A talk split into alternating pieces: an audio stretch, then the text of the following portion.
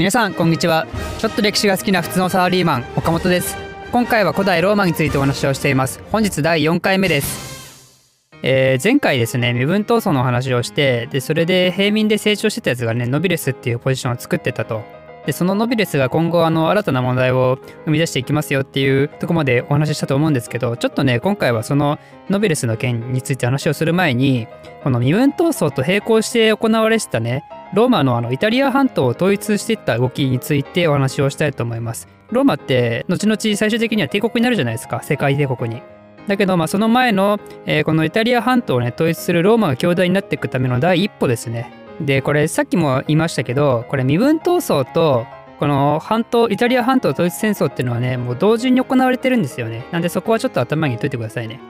でこのローマがあのローマってイタリア半島の中のまあ中心ぐらいにあるじゃないですか。まずこの中部を、えー、制圧してその後南へ向かってで南のやつらも倒すとでこういう風な流れなわけなんですけどとりあえずこの中部からね中部の敵はサムニウム人っていう人あのねサムニウム人っていう別に国家があったわけじゃなくて、まあ、このサムニウム人がねあのポンポンっていろんなところに町を構えてたとその中でもねこの山岳地方に住んでるやつと平野に住んでるやつらがいたんですけど山岳地方に住んでるサムニウム人がねだんだんこう家畜とか買い出して安定した暮らしをしだしたいってなった時にやっぱね、平野が欲しくなるんですよね。そこにあの農耕とかしたいと。だかそこに定住したいと。で、そういう動きをするために、山に住んでたサムニウム人が、この平野に住んで、平野にね、カンパニアっていうとこに住んでた、まあ、サムニウム人、まあ、カンパニア人とも多分言われるんですけど、こいつらの間でこういざこざが起こるわけなんですよね。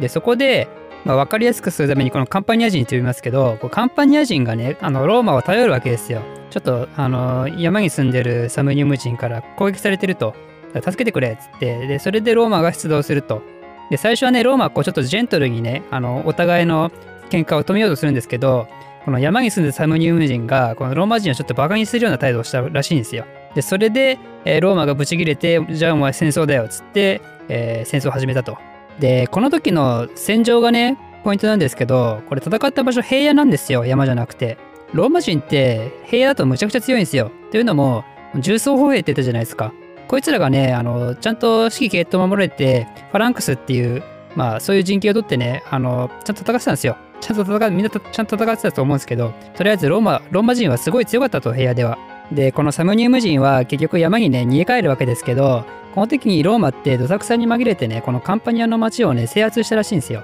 そんなことされたから、ここに住んでたカンパニア人もね、まあ、ちょっと反旗を翻したらしいんですけど、それに対してもこう、うるせえっつって叩き潰したと。で、この時に、ちょっとローマ人って民族的にはラテン人なんですけど、同じくラテン人だったローマ人ではないちっちゃい町とね、あのラテン同盟っていうのを組んでたんですよね。確かこの第1回のサムニウム戦争の時だと思うんですけど、このラテン同盟組んでたやつらにね、お前らも戦えよみたいなことをローマが言ったらしくて、まあそれに対してこのラテン同盟のやつらがノーって答えたと。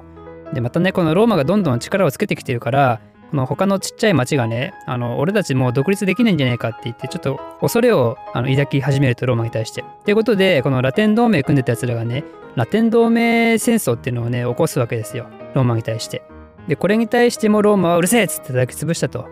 まあ、こういうわけで、平野の部分のね、カンパニアのところと、あと近くのラテン人の町はね、あのローマはどんどん支配下に降りてったわけですけど、ただこのサムニウム人ね、あの山から降りてきたってことは本人叩いてないですよね。ということで、あの、この後もね、サムニウム人との戦い続くんですよね。ということで、第2回のサムニウム人との戦争が始まるんですけど、この第1回の時にね、サムニウム人があのローマって平野で戦うとやべえんだなっていうのを思い知らされてたんで、今度や自分たちの山の方に誘うんですよ。なんかローマ人的には騙されてそっちの方に行っちゃったらしいんですけど、やっぱね、そういうことなんで、完全にアウェー戦になるんで、ローマこの時コテンパンにやられるんですよね。この時ローマ人ね、自分たちの命を助けてもらう代わりに、非常に屈辱的なね、あることをしたんですよ。サムニウム人たちの前でね、パンツ一丁みたいな格好になって、なんか家畜の首につけてたものを模したような形の、なんて言うんだろう。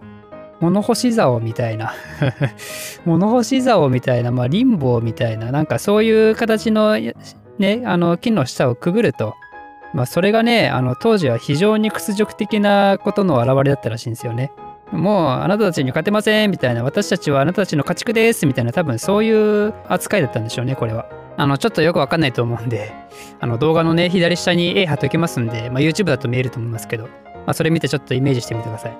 でこの事件って本当にローマ人にしてはかなり屈辱的だったらしくてなんとあのローマの帝政自体もねこういう逸話が残るぐらいやばい事件だったらしいんですよね。でローマのすごいところってローマって別に最初に行った時もそうだと思うんですけど国としてね最初から軍隊がめちゃめちゃ強かったとかそういうことではなくてあのローマの成長した一番の凄みって何かっていうとこういうやられた経験をね倍にして返すと倍返しする力があると。だからこの後ローマはねこの屈辱をもとに餓死に昇誕する日々をするわけですよ。肝を舐めるんですよ。苦いなってペロペロっつって。でその後このサムニウム人に対してその怒りをね爆発させるわけですよね。その怒りを今度は自分たちの力に変えてサムニウム人を次は倒したと。でしかもねその倒した後に同じことをサムニウム人にやらせたらしいんですよね。でちなみにあの受験的なポイントで言うとこのサムニウム人との戦争をする時に戦車を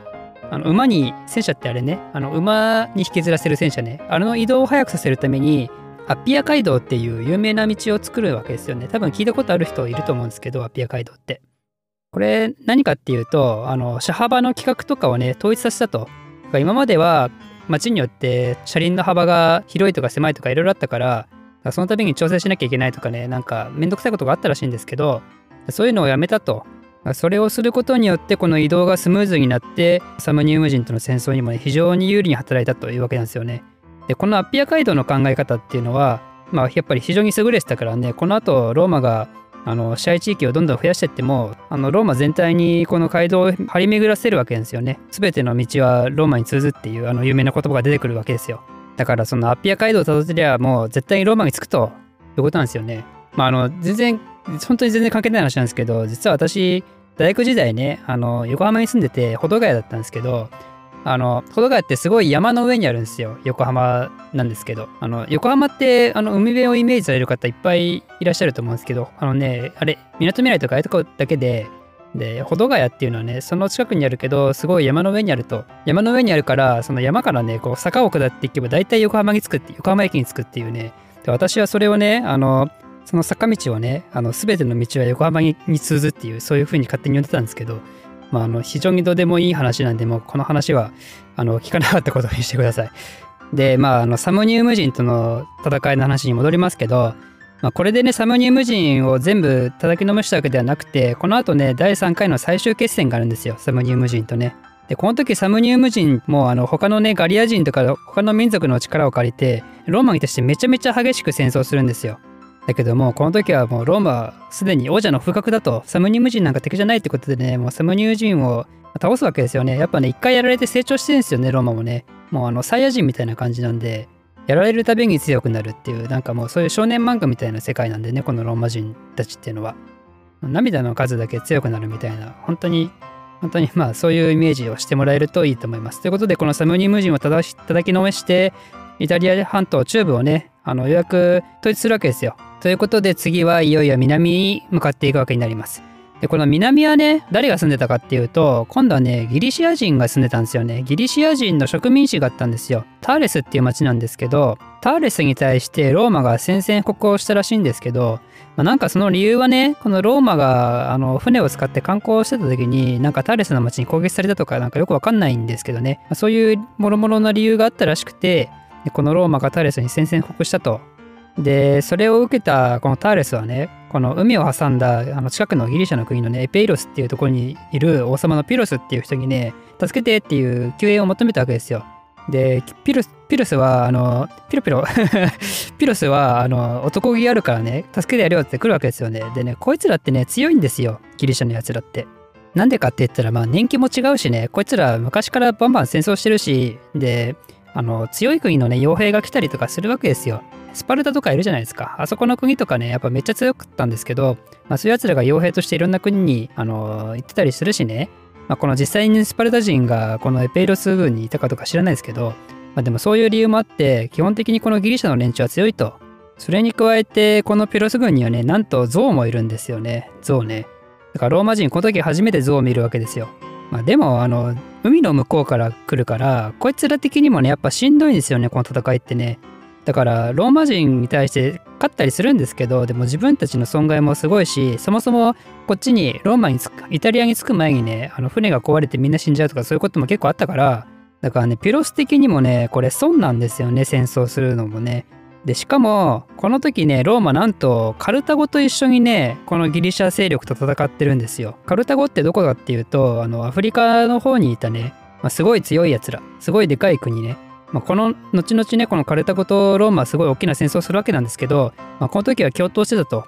なんかこれもまたねあの少年漫画みたいで面白い展開ですよね。これ知らなかったなカルタゴと一緒にローマ戦わせたっていうのは。まあなんでカルタゴがローマと一緒に戦ったかっていうとこれ今のシチリア島ねあのカルタゴとギリシャ勢力でこれ東と西で半々にしてたんですけど、まあ、そこを取られたら困るってことでカルタゴはローマに共闘したと。まあその回もあってついに紀元前の272年ですね。このターレスの中心地のタレンテムっていうところを制覇するわけですよ。でこれをもってローマがついにイタリア半島統一したと。このギリシャ勢力を追い払ってイタリア半島を統一したっていうのはこのローマがね新興国家でありながら非常に力をつけてきてるっていうところを証明した結果であってでそれでねこの後いよいよ共和制ローマ最大のね強敵であるカルタゴとの戦争が始まってきます。ということでそれについてはまた次回お話ししたいと思います。この番組を少しでも面白いためになると思っていただいた方はいいねとチャンネル登録のほどよろしくお願いいたします。ではまた。